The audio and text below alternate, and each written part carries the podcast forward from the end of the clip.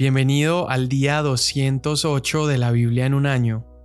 El día de hoy estamos leyendo Ezequiel 25 al 27 y el Salmo 52.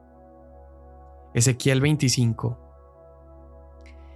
Y vino a mí la palabra del Señor, Hijo de hombre, pon tu rostro hacia los amonitas y profetiza contra ellos. Dile a los amonitas, oigan la palabra del Señor Dios Así dice el Señor Dios. Por cuanto dijiste, ajá, contra mi santuario cuando era profanado, y contra la tierra de Israel cuando era desolada, y contra la casa de Judá cuando iba en cautiverio, por tanto, te entregaré por posesión a los hijos del oriente, y asentarán en ti sus campamentos, y pondrán en ti sus tiendas. Ellos comerán tus frutos, y beberán tu leche yo haré de Rabá un pastizal para camellos y de Amón un descansadero para rebaños.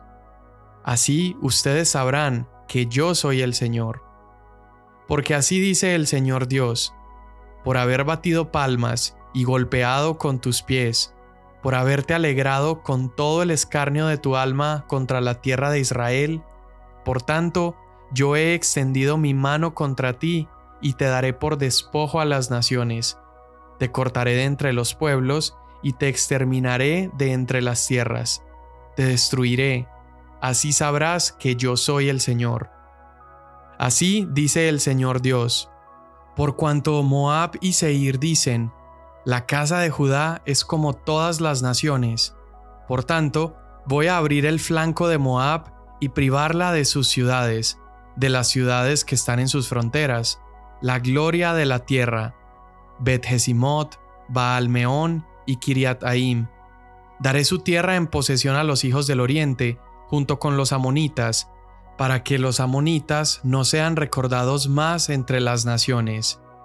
Haré juicios contra Moab, y sabrán que yo soy el Señor. Así dice el Señor Dios. Por cuanto Edom ha obrado vengativamente contra la casa de Judá, ha incurrido en grave culpa y se ha vengado de ellos. Por tanto, así dice el Señor Dios, yo extenderé también mi mano contra Edom, y cortaré de ella hombres y animales, y la dejaré en ruinas, desde Temán hasta Dedán caerán a espada. Pondré mi venganza contra Edom en mano de mi pueblo Israel, y harán en Edom conforme a mi ira y conforme a mi furor. Así conocerán mi venganza, declara el Señor Dios. Así dice el Señor Dios, por cuanto los filisteos han obrado vengativamente y con desprecio de alma han tomado venganza, destruyendo por causa de perpetua enemistad. Por tanto, así dice el Señor Dios, voy a levantar mi mano contra los filisteos, y cortaré a los cereteos, y haré perecer a los que queden en la costa del mar. Ejecutaré contra ellos grandes venganzas con terribles reprensiones, y sabrán que yo soy el Señor cuando haga venir mi venganza sobre ellos. En el año undécimo, el día primero del mes, vino a mí la palabra del Señor. Hijo de hombre, por cuanto Tiro ha dicho acerca de Jerusalén, Ajá, la puerta de los pueblos está rota, se abrió para mí, me llenaré, ya que ella está asolada. Por tanto, así dice el Señor Dios yo estoy contra ti, Tiro, y haré subir contra ti muchas naciones, como el mar hace subir sus olas. Y destruirán las murallas de Tiro, y demolerán sus torres. Barreré de ella sus escombros, y la haré una roca desnuda. Será tendedero de redes en medio del mar, porque yo he hablado, declara el Señor Dios. Y ella será despojo para las naciones y sus hijas que están tierra adentro serán muertas a espada, y sabrán que yo soy el Señor. Porque así dice el Señor Dios, desde el norte voy a traer sobre Tiro a Nabucodonosor, rey de Babilonia, rey de reyes, con caballos, carros, jinetes y un gran ejército. Matará a espada a tus hijas que están tierra adentro. Edificará contra ti muros de asedio, levantará contra ti un terraplén, y alzará contra ti un escudo grande. y dirigirá el golpe de sus arietes contra tus murallas, y con sus hachas demolerá tus torres. Por la multitud de sus caballos, su polvo te cubrirá. Por el estruendo de la caballería, de las carretas y de los carros, se estremecerán tus murallas, cuando entre él por tus puertas, como se entra en una ciudad en que se ha hecho brecha. Con los cascos de sus caballos pisoteará todas sus calles, a tu pueblo matará a espada, y tus fuertes columnas caerán por tierra. Los babilonios saquearán tus riquezas y robarán tus mercancías, demolerán tus murallas y destruirán tus suntuosas casas y arrojarán al agua tus piedras, tus maderas y tus escombros. Así haré cesar el ruido de tus canciones y el son de tus arpas no se oirá más. Y haré de ti una roca desnuda, serás un tendedero de redes, no volverás a ser edificada, porque yo, el Señor, he hablado, declara el Señor Dios. Así dice el Señor Dios a Tiro, al estruendo de tu caída, cuando giman los heridos, cuando se haga la matanza en medio de ti, no se estremecerán las costas. Entonces descenderán de sus tronos todos los príncipes del mar, se quitarán sus mantos y se despojarán de sus vestiduras bordadas. Se vestirán de temor, se sentarán en tierra, temblarán a cada momento y se horrorizarán a causa de ti. Elevarán una elegía por ti y te dirán, ¿cómo has perecido, habitada de los mares, la ciudad renombrada que era poderosa en el mar? Ella y sus habitantes infundían terror a todos sus vecinos. Ahora tiemblan las costas por el día de tu caída. Sí, las costas del mar se espantan de tu fin. Porque así dice el Señor Dios, cuando yo te convierta en una ciudad desolada, como las ciudades despobladas, cuando haga subir sobre ti el abismo y te cubran las grandes aguas, entonces te haré descender con los que descienden a la fosa, con el pueblo de antaño te haré habitar en las profundidades de la tierra, como las antiguas ruinas con los que descienden a la fosa, para que no seas habitada. Y pondré gloria en la tierra de los vivientes. Traeré sobre ti terrores y no existirás más. Aunque seas buscada, no serás encontrada jamás, declara el Señor Dios. Entonces vino a mí la palabra del Señor. Tú, hijo de hombre, eleva una elegía por Tiro, y dile a Tiro, que está asentada en las entradas del mar, negociante de los pueblos de muchas costas, así dice el Señor Dios. Tiro, tú has dicho, soy de perfecta hermosura, en el corazón de los mares están tus fronteras, tus edificadores perfeccionaron tu hermosura, de los cipreses de Cenir te han hecho todas tus tablas, del Líbano han tomado un cedro para hacerte un mástil. De encinas de Bazán han hecho tus remos. Tu cubierta de boj de las costas de Chipre la han incrustado con marfil. De lino fino bordado de Egipto era tu vela para que te sirviera de distintivo. De azul y púrpura de las costas de Elisa era tu pabellón. Los habitantes de Sidón y de Arbad eran tus remeros. Tus sabios, Tiro, estaban a bordo, eran tus pilotos. Los ancianos de Jebal y sus mejores obreros estaban contigo, reparando tus junturas. Todas las naves del mar y sus marineros estaban contigo para negociar con tus productos. Los persas, los de Lud y los de Fut eran tus hombres de guerra en tu ejército. Colgaban en ti el escudo y el casco, manifestaban tu esplendor los hijos de Arbad, con tu ejército, estaban en tus murallas todo alrededor, y los gamadeos estaban en tus torres.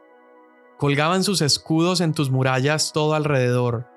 Ellos perfeccionaban tu hermosura. Tarsis era tu cliente por la abundancia de toda riqueza. Con plata, hierro, estaño y plomo pagaban tus mercancías. Javán, Tubal y Mesec comerciaban contigo con hombres y con utensilios de bronce pagaban tus productos.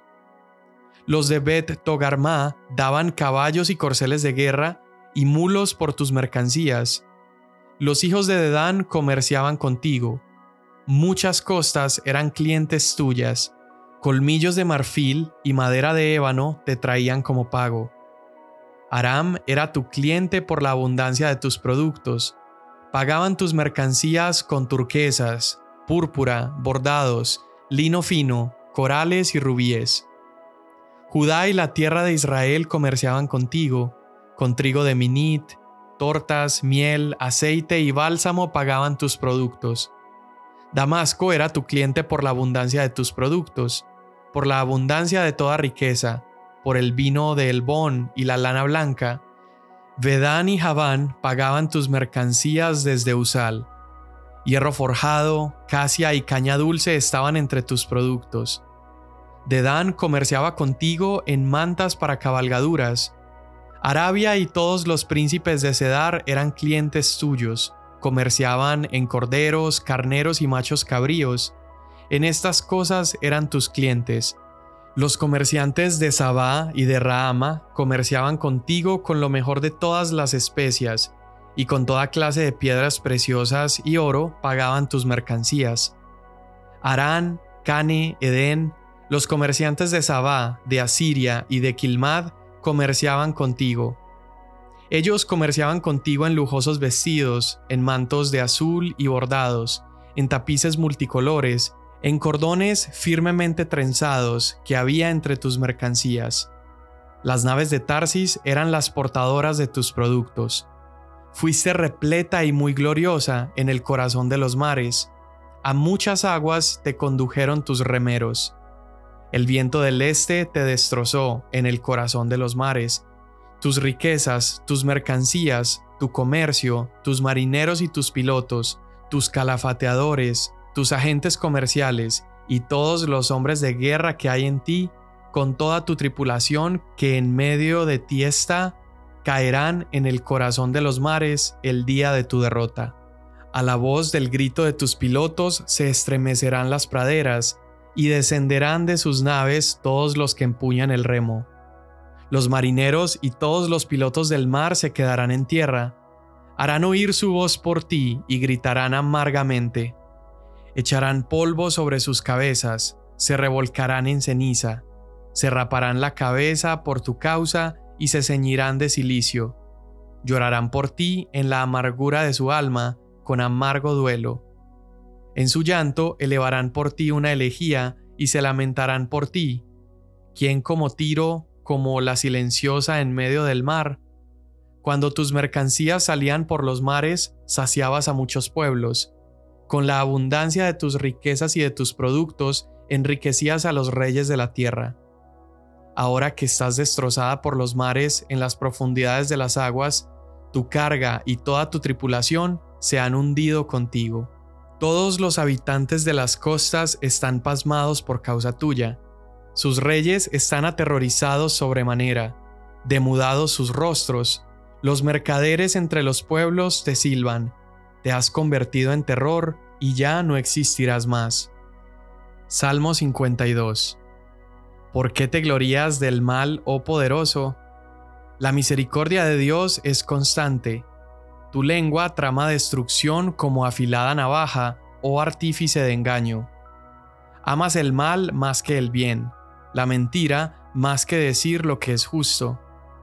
Amas toda palabra destructora, oh lengua de engaño pero Dios te destruirá para siempre, te arrebatará y te arrancará de tu tienda, y te desarraigará de la tierra de los vivientes.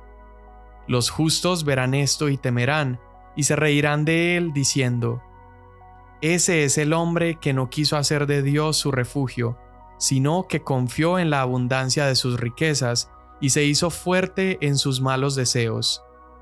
Pero yo soy como olivo verde en la casa de Dios, en la misericordia de Dios confío eternamente y para siempre.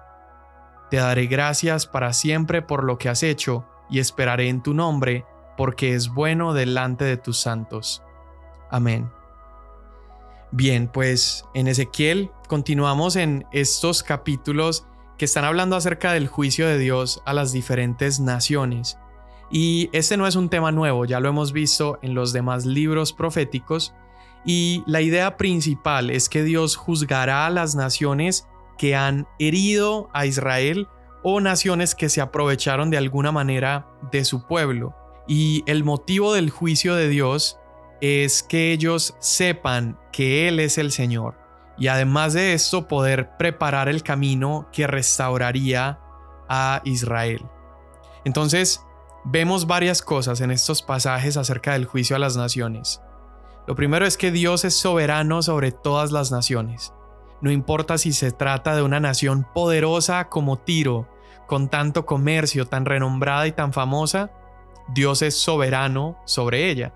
Vimos en estos pasajes eh, el juicio contra Amón, contra Moab, contra Edom, contra Filistea y contra Tiro. Y sobre cada una de esas naciones Dios tiene el control.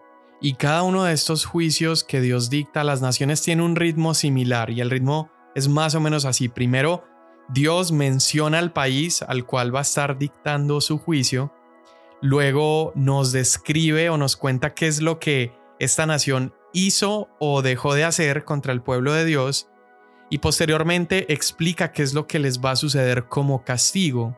Y también Dios menciona cuál es el propósito de este juicio. En casi todas las naciones termina diciendo que esto sucederá para que esta nación sepa que Él es el Señor. Es decir, estos juicios ocurren para que la gente reconozca que Dios es poderoso y que Él es el Señor. Es decir, Él es el verdadero Dios. Ahora, solamente para una nación no menciona esto y es para la nación de Edom.